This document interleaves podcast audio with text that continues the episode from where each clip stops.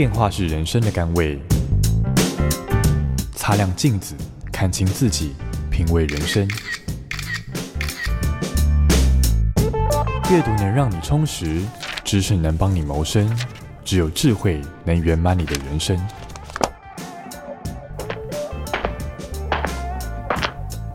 周末练金术。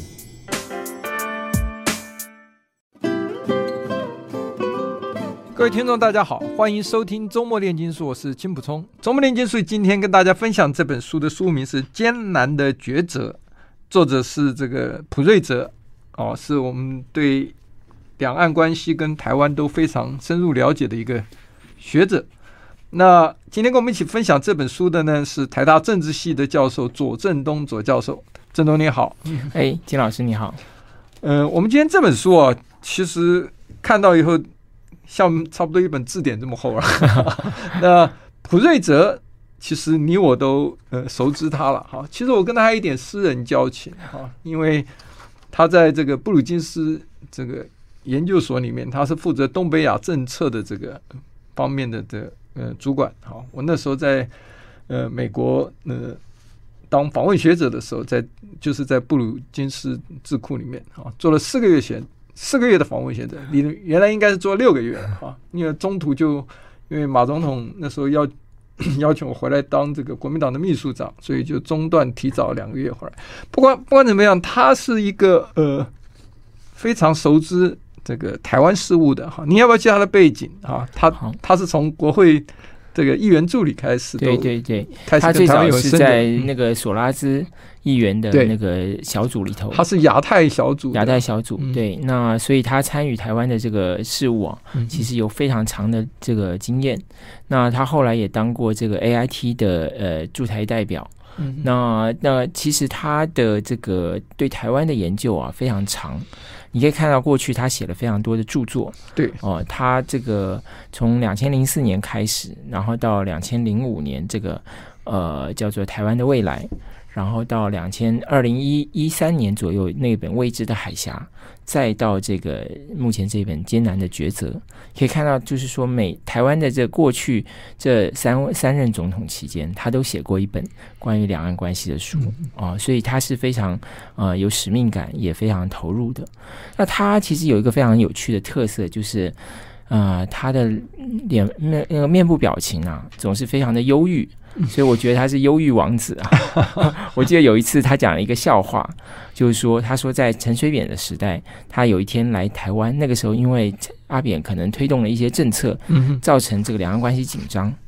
那么他那天来刚好是七月四号，是美国的这个 Independence Day，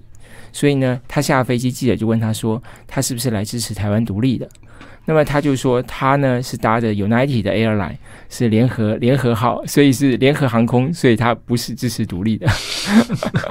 但是他讲到这段的时候，完全没有笑脸。我我特别印象深刻，就是他的那个忧郁的表情。他这个冷黑色幽默，哦、冷面笑匠型的哈。对，他其实是个非常正派的人了哈。其实他是学识非常丰富了哈。呃，因为索拉兹当初是非常。这个呃，想推动台湾的这个民主制度了，好，所以他来的时候，当然找他来的是蔡同荣了，蔡同荣外号叫蔡公投嘛，哈，是一直想要搞公投的，但是他是来是等于是说推动这个呃中华民国的民主的制度了，哈，所以他对党外早期都是很同情的，他们，嗯，好，然后我刚刚讲他正派之外，他很有学识，他是这个哥伦比亚大学的。政治学博士哈，对，而且他在这个亚太小组那时候主席就是索拉兹的时候，呃，他跟他一路做这些台湾的研究啊，推动呃，所以他对台湾不只是说从书本上得知识，而是他在台湾跟他太太都在这边居住过一段时间哈，跟本地的人都有很多的接触哈，而且是不分党派的，所以他对台湾真的是呃呃，你不能说他真正完全。要了解台湾的民情，但是他在所有的这种中国通里面，他大概是最能够呃直接接触到、能够掌握到呃这个脉动的这个少有的几个学者。对，的确如此。嗯，好，我们来谈一谈他。他这本书里面，你可以看出来，他恐怕是封封刀之作了。他今年已经七十几岁了嘛？哈，对，嗯，所以这本书其实呃又厚又重啊。嗯，这个呃。呃，但是里面内容其实其实整个来讲，大概就是在讲中美台三三方。但当然最主要还是讲两岸关系啊。他这困难的抉择是从他的书名就开宗明义就讲了哈，他说是台湾的人民又想要一个呃美好的生活，但是呢又很怕对岸的中国哈，然后 在安全上啊，他很紧张。怕中国大陆这边随时想要统一台湾嘛，啊，所以在这时候你必须要很务实的做一些选择，都是一些困难的抉择。那我想就从这个角度，我们开始谈一下啊。第一个问题就想请教你，就是说，呃，他书里面谈到了很多这个呃台湾对于这个大陆啊啊中国大陆啊，呃，从这个一九四九年以后是采取什么样的一个策略啊，跟这个。这样子的呃，一个两岸关系的发展的变迁有哪一些？对，呃，那我我先谈一下，大概就是简单的略述一下，就是呃，从我们蒋中正总统到蒋经国总统，其实他们都还是呃所谓比较过去的路线路线，就是呃反共。那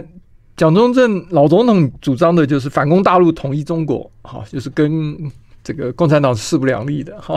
呃。经国先生他自己呢，因为呃很了解中国共产党，所以他提出的这个三不政策，好，不谈判、不妥协、不接触，好，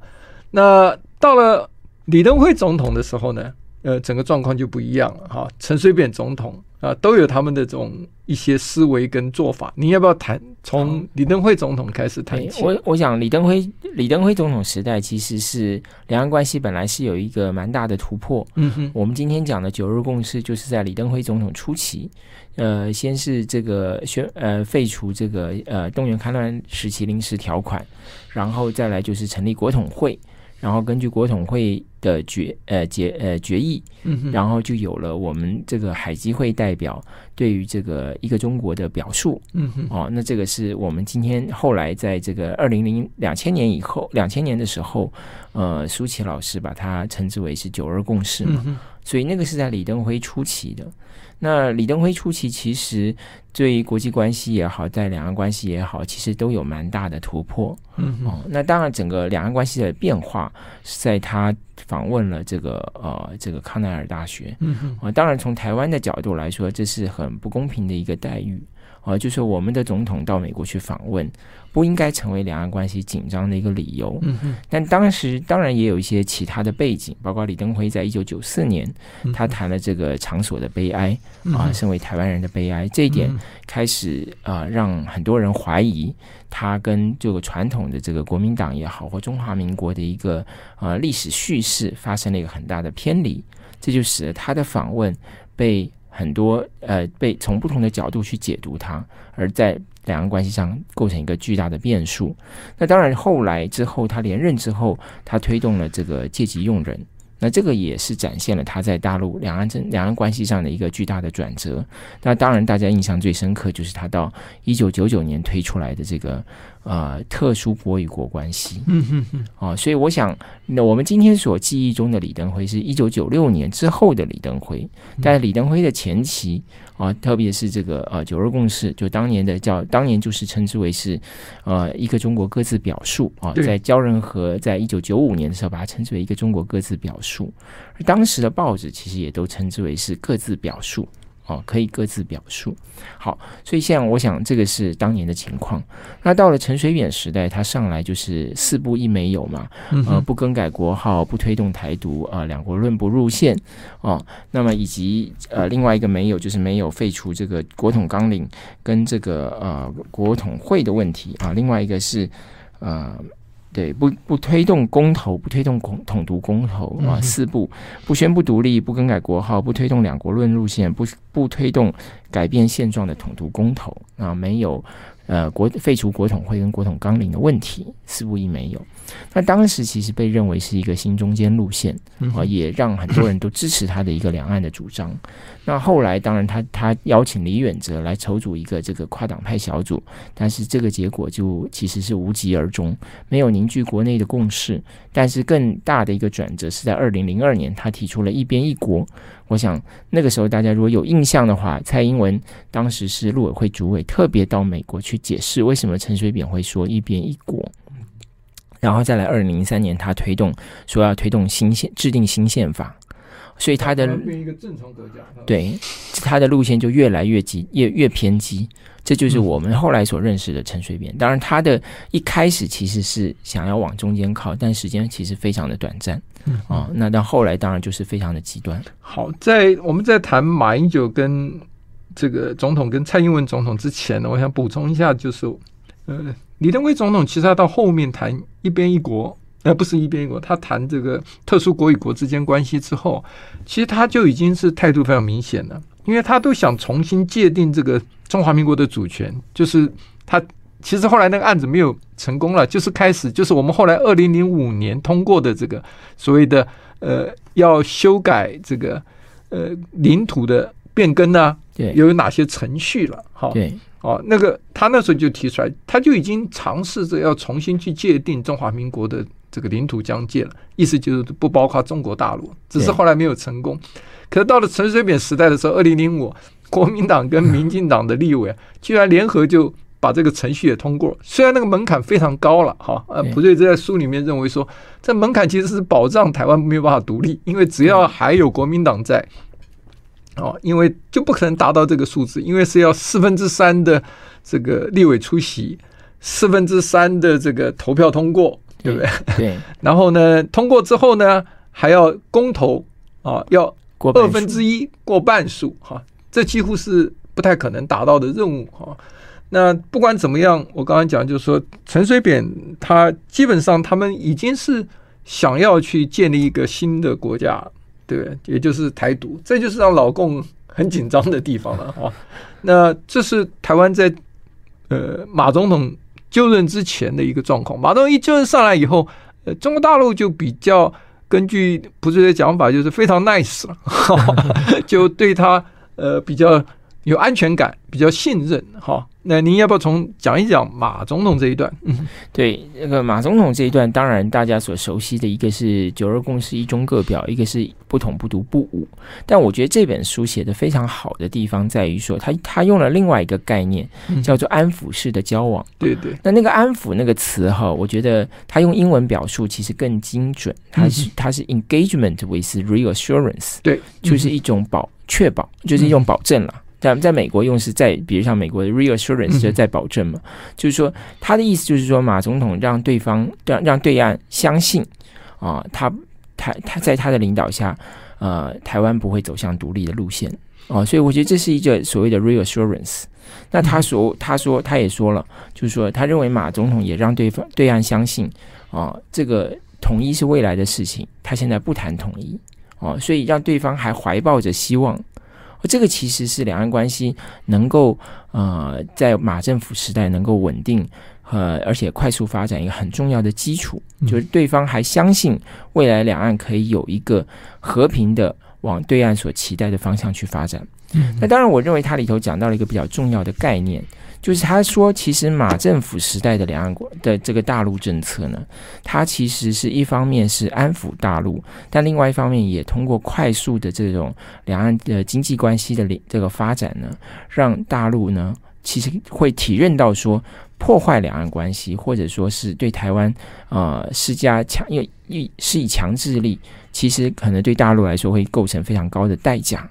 我觉得这一点他讲到了，其实马政府的一个战略思维是啊，所以马总统其实在选举的时候得到最高票那一次的是，是因为票数不一定是最多，但比例是最高的了哈。对，呃，他最主要提出了不统不独不武了，很能符合台湾民众对于两岸关系一种维持现状的这一种大多数的共识哈，大多数人的共识。那他也这个支持这个九二共识一中各表哈。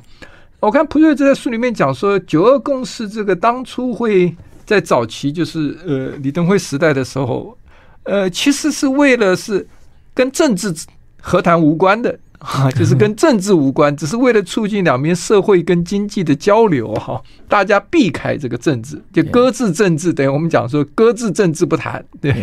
那马总统谈的，其实他其实很清楚，他是坚持中华民国的啊，所以这个呃他。一表就是说，那我们表述中国，我们指的就是中华民国嘛，哈，所以他强调是中华民国宪法，然后是一个中华民国两个这个地区，南洋地区、大陆地区跟台湾地区啊，到他还有一些坚持。我们休一下，待会回来继续谈。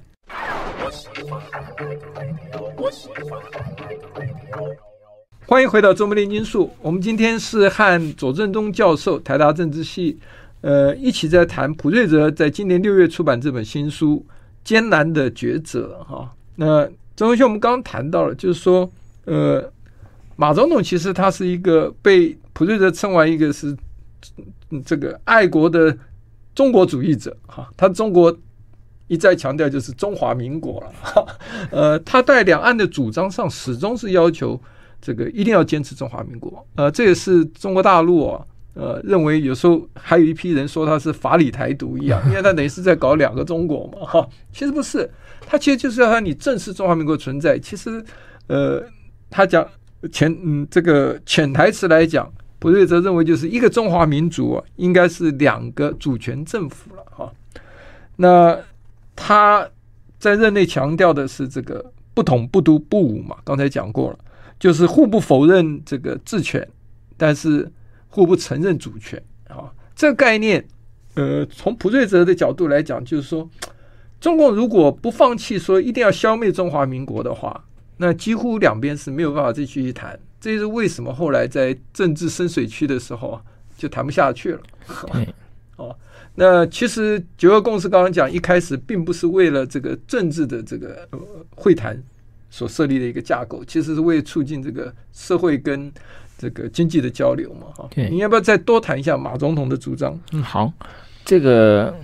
首先我我想来来讲一下，就是刚才就是金老师刚刚讲到九二共识最初在大陆的表述，海基海协会的表述，他讲的是说这个九呃一在两岸的事务性协商不涉及一个中国的内涵。就是避开政治，对对对。但是我我们这个海基会当时的表述就是，呃，双方啊，两岸双方对于这个一个中国的含义认知各有不同，嗯，哦，所以这是他们有他们的表述，我们有我们的表述。但的确，九二共识本来就只是处理事务性协商，也的确是如此。九二共识被抬到一个非常高的位置，这个也是在这个马英九政府时期。哦，就是两岸已经把这个九二共识视为双方的互信的一个政治基础，嗯，哦，所以当然它的意义就不同了。好，那马政府时代，刚才金老师提到了，就是说，是不是一定要要求对方承认中华民国？没有这回事。嗯，我们是当时的这个，如果看陆委会当时的表述，是要对方正视中华民该民国存在的事实。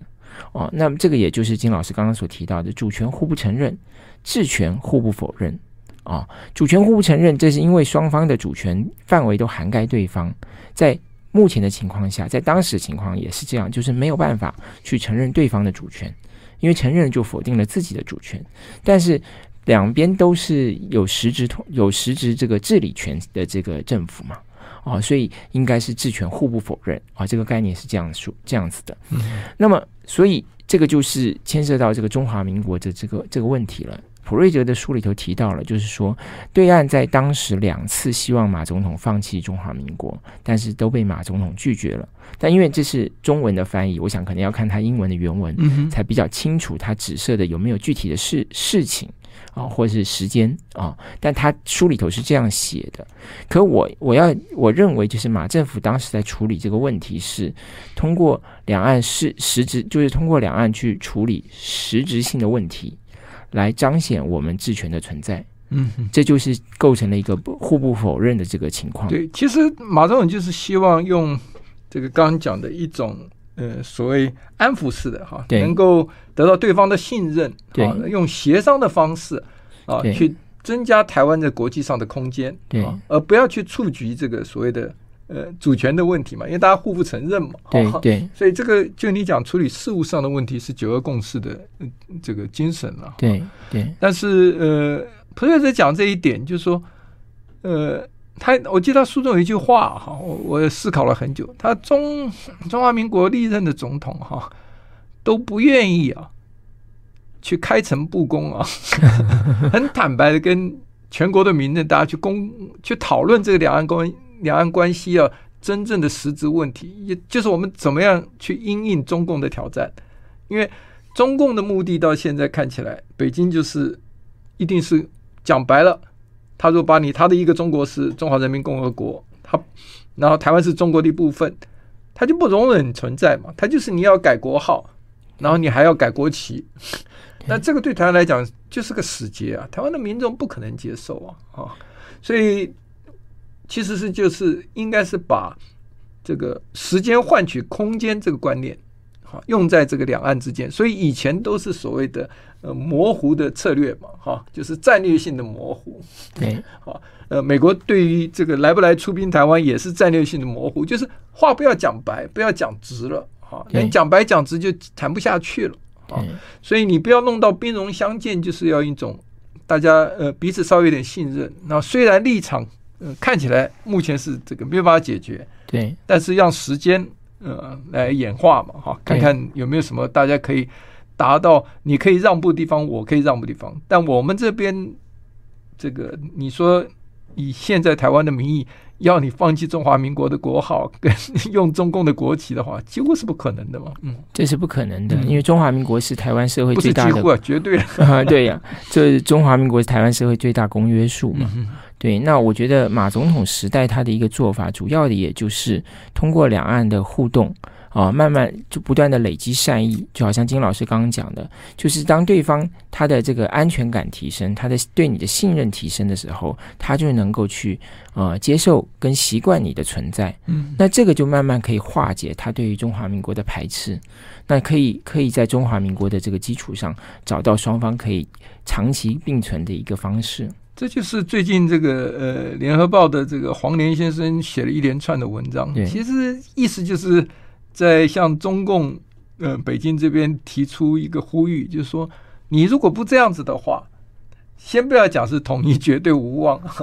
在台湾支持中华民国的人都会慢慢越来越少了。对啊，这个呃，基本上应该这个正式哈，就刚刚讲正式，就是正正正。用正面的眼光来看这个中华民国的存在，一个友善的中华民国总比一个借壳上市、想要搞台独的这个 中华民国要好很多。对呀，哦，基本上是这个样子，这个一个想法。嗯嗯，对。那蔡政府呢？蔡政府上来以后，可以看出书里面讲到这个，呃，他认为北京方面对于蔡英文的这个呃处理方式看起来比。对当年陈水扁还要严厉得多，因为陈水扁做了这么多公开的这种台独推动的，呃，蔡英文没有，但是中共好像有意把门槛拉高来，这个跟他这个互动哈，让双方出现了一些捍格。你的看法怎么样？他这一段我觉得我很有体会哦，他特别讲到就是说，因为你门槛拉高，才不会让两岸的和平分离。长久存在，嗯，哦，和平分立了，我觉得不能说分离，是和平分立，长久存在，这也是习近平讲的，两岸之间的问题不能一代一代传下去。他的意思就怕这一种呃，永远的维持现状，永远的维持现状。对，但我认为这样子的讲法呢，其实也是也也只是一部分的理由。我觉得，因为双方的期待不同了，陈水扁时代那个是从啊、呃、李登辉时代，然后过到了陈水扁时代。然后陈水扁一开始的一些操作，让大陆有一点期望，但是后来很快的他他走得很偏激。但是因为大陆大陆对他的期望是从李登辉时代这样开始建立起来，蔡英文政府大陆大陆对他期待是从马英九时代建立起来。马英九时代双方已经是用大陆的话讲就是大交流大合作，那所以大陆期待说这样子的一种呃方式可以继续延续下来，但是到了蔡的时候突然就转弯了。哦，所以我觉得大陆的也有它的这种转折，哦，所以我认为普普瑞杰讲的当然也没有错，但是我认为另外一部分的理由是整个大陆社会去看待台湾的那个角、那个、那个、那个想法发生了一个变化。哦，虽然在普瑞哲的书里头写到，就是蔡英文刚上台的时候，他也尝试去安抚大陆，但是我认为整个社会的氛围已经发生了变化。哦，包括两岸之间互动的一些方式，包括整个媒体对大陆的一个态度，其实都跟马英九时代有了很大的不同。所以我觉得，因为现在是一个这样子的一个媒体非常开放的时代，大陆民众也会看到这些，所以他们那个心理的落差会会产生。那当然，不同的不同的政权也会有不同的应对方式。我我个人的感觉，就意思就是说，其实就是因为一个不信任的。对，一个不信任是最最重要的原因了。对，所以你说他把门槛拉比较高，他要他公开承认台湾是中国的一部分，哈，对，那其实是他不可能做到的嘛，哈，因为他这个绿营里面一定还有很他的这个呃独派的存在。我们休息一下，待会回来继续谈这个话题。I like 欢迎回到周末念书。呃，我们刚刚谈到，就是说中共其实是不是有意拉高？这是这个呃普瑞泽个人的看法。但我刚刚讲最大的关键在于他对蔡英文的不信任嘛，哈，因为你可能是嘴巴讲一套，实际做一套啊，双方没有信任的时候，就会有这样一个呃推测。他认为这个你讲的这一些。其实是帮，实际是在自己在推动，等于为台独铺路了啊！一种一般讲的就是他是促独了啊，他 不是 出来这个呃高喊台独哈，他是为未来铺路。那其实蔡英文总统到了前面看跟中共打交道不顺利以后，他他也越来越强硬。然后因为民意的转向，你刚刚讲了，尤其是最近。这个香港这个反送中事件之后，哈，他的态度就更强硬了，哈，所以他开始在不管他的这个国庆演讲也好，或是呃这个就职演讲以后，他其实都已经开始是讲中国威胁论的，哈，就是把这个中国大陆视成这个呃一个对手，而且是一个欺压我们的对手，哈，就是威胁我们的对手，哈，所以两岸的关系之所以紧张，是好像是现在这个情况之下，你。你觉得有缓和的可能吗？嗯，呃，我觉得只有大，只有双方都认识到，再坏下去对双方都不利。嗯，哦，那愿意采取一些比较大的动作来改变啊，哦，当然才有，我觉得才有双方才有可能去缓和。当然以现在的情况下，可能呃，北京方面会期待蔡政府能够做更多的事情，当然蔡政府可能也做同样的期待。哦，但我觉得双方有一个比较不一样的地方，就是大陆对台湾它一直是两手策略，嗯嗯，但是台湾对大陆在蔡政府这蔡政府任内啊，大概只有一手策略。对，所以两手策略是邓小平说的嘛，对，就是一个唱黑脸，一个唱白脸。那他现在这个呃，蔡政府看起来只唱黑脸，看看不到白脸的这个角色出现嘛，对，也就是你看中共把所有的很多。呃，互动的管道都封闭了哈，那私下有没有密室呢？我们不知道了哈。但是显然是呃呃，可是我看普瑞泽书里讲，其实两边的关系啊，也没有表面那么紧张哈。这一点不是没有可能的哈，因为我们现在不在政府内，不了解哈。但是呃，不管怎么样，呃，你开始把这个一国两制哈变成说是中共的唯一的一个跟两岸。这个交流的这个呃，以及最后的目的的话，我觉得对台湾民众来讲，就变成会造成一个氛围，就是反中共哦，反这个中国大陆啊，越来越严重啊，分裂就会越来越远嘛，彼此的距离哈，这一点你也。不能怪中国大陆那边，你看，就是说你呃两边的距离越来越远，他一定就越来越急嘛，因为他想要统一啊。但是他如果不改变，我们刚刚讲那个死结战的话，我觉得是很难的了。嗯，好，我们要不要接下来谈一谈呃这个北京对我们的看法了？我觉得普瑞杰这本书啊，他写了非常有趣的事情，就是说，我觉得用用三组概念吧，一个是名与实啊，一个是内与外。一个是独与统哦，明与实就是他提出来中国大陆为什么要追求统一，一个是在习近平任内他讲了两个，一个是追求中华民族伟大复兴，另外一个就是台湾的战略地位。那么这两种会得到完全不同的统一方案哦，所以这个其实是一个很大的一个辩论啊。但但是我们必须知道有这两种可能性。第二个就是内与外。就到底他的这个同意，他的对台的政策是满足他国这个内部的需要，还是他真的希望去改变两岸关系，或者是改变台湾的这个政治政治生态？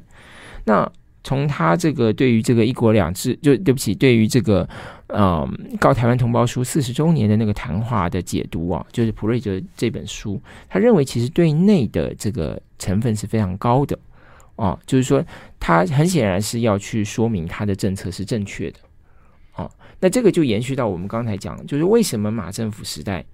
的那个做法，结果在蔡政府上台以后，居然有这样子的反转。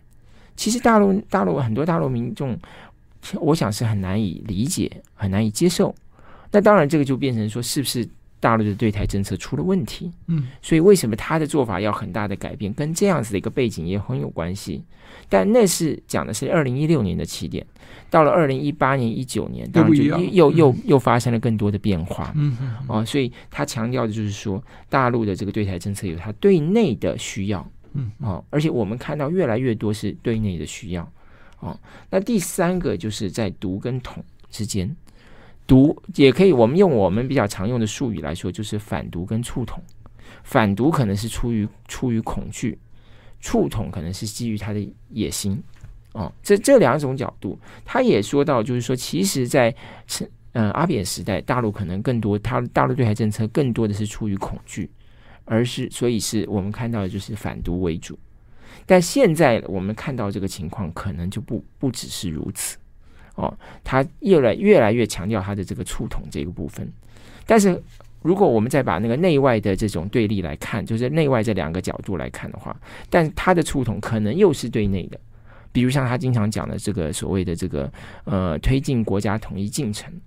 那这个里头他还跟这个所谓的民族复兴大业挂在一起。对对对，那因为这个这个其实某种程度你可以说他是对内的，他不是没有对台湾做事，但是他的做事是放在他对内的逻辑里头去思考。是我们休息一下，待会回来我们再继续谈啊。北京的对台政策 啊，中国大陆到底是怎么样？嗯、呃，希望台湾呃能够跟大陆之间怎么样进行一个互动？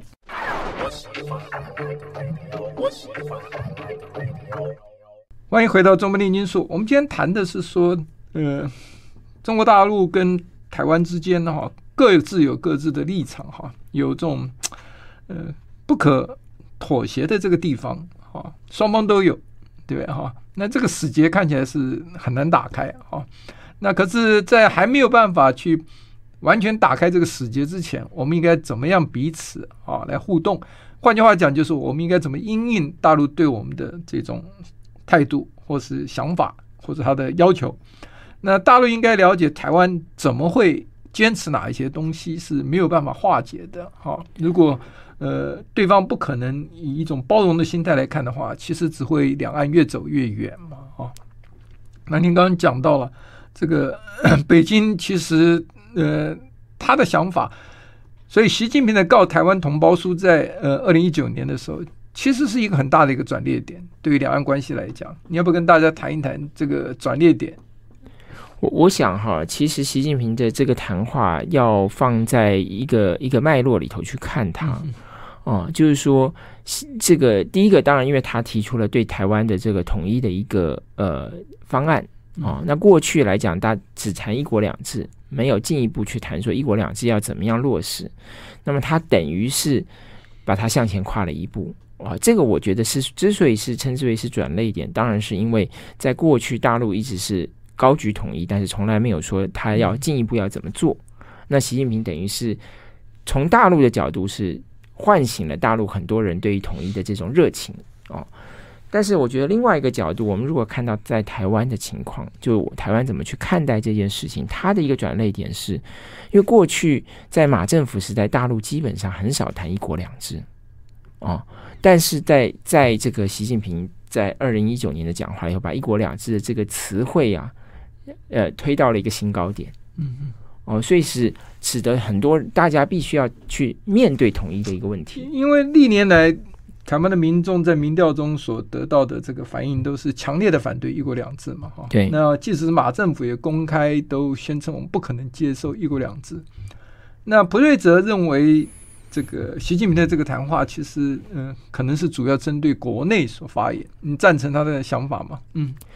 呃，我。我我我赞成的，我赞成的，但是就是说很多事情的研，很多事情的分析啊，可能还需要有更多的证据。我们现在所有的证据比较有限，嗯嗯哦，但是我必须要，我我觉得可以这样说啦，就是说，嗯，因为在当时那个情境里头来看哈，如果我们事后来看，那可能不是要大陆要进一步推动两岸关系有巨大变化的一个好的时刻。因为台湾正要进入总统大选的这个时这个时候，那是高度敏感的时期，所以你回头过来看，那不是一个最好的时刻。嗯哦，但是有人的说法就是说，呃，习近平因为这个在发表这篇谈话之前的时候，对台湾的这个很多都是一些友善的政策啊，等于比较怀柔的政策，但是从大陆角度来看，好像都没有发生任何太大的效果。对，所以他国内就有一种声音出来了，就是说，呃，好像你的大呃对台政策是失败的，是没有收到任何功效。所以他必须采取一个强硬的说法来安抚他的这个国内的这一种反弹情绪，这个是可能的吗？呃，我我我我觉得应该是这样讲哈，嗯，其实可能要从不同的角度来看。如果从统一进程来讲，马政府八年加上蔡政府时代，习近平就是大陆推动的各项政策，统一进程看起来的确没有进展，但是二零一八年也的确有一些变化。当年的韩流，当年这个国民党在地方选举的大胜，所以其实台湾社会对于大陆的这个看法，其实正在发生一些微妙的转变。当然，可能不是朝大陆所期望的统一的这个方向，但对大陆的那个感受，就是正面的感受，其实正在加强当中。因为时间的关系，我们今天没有办法在这里把整本书的很多内容讲完，所以我们决定要讲第二集。我们还是请这个。我们左正东教授来跟我们一起分享这本书。我们下礼拜呢，就继续来谈普瑞泽的这本书《艰难的抉择》。I like you.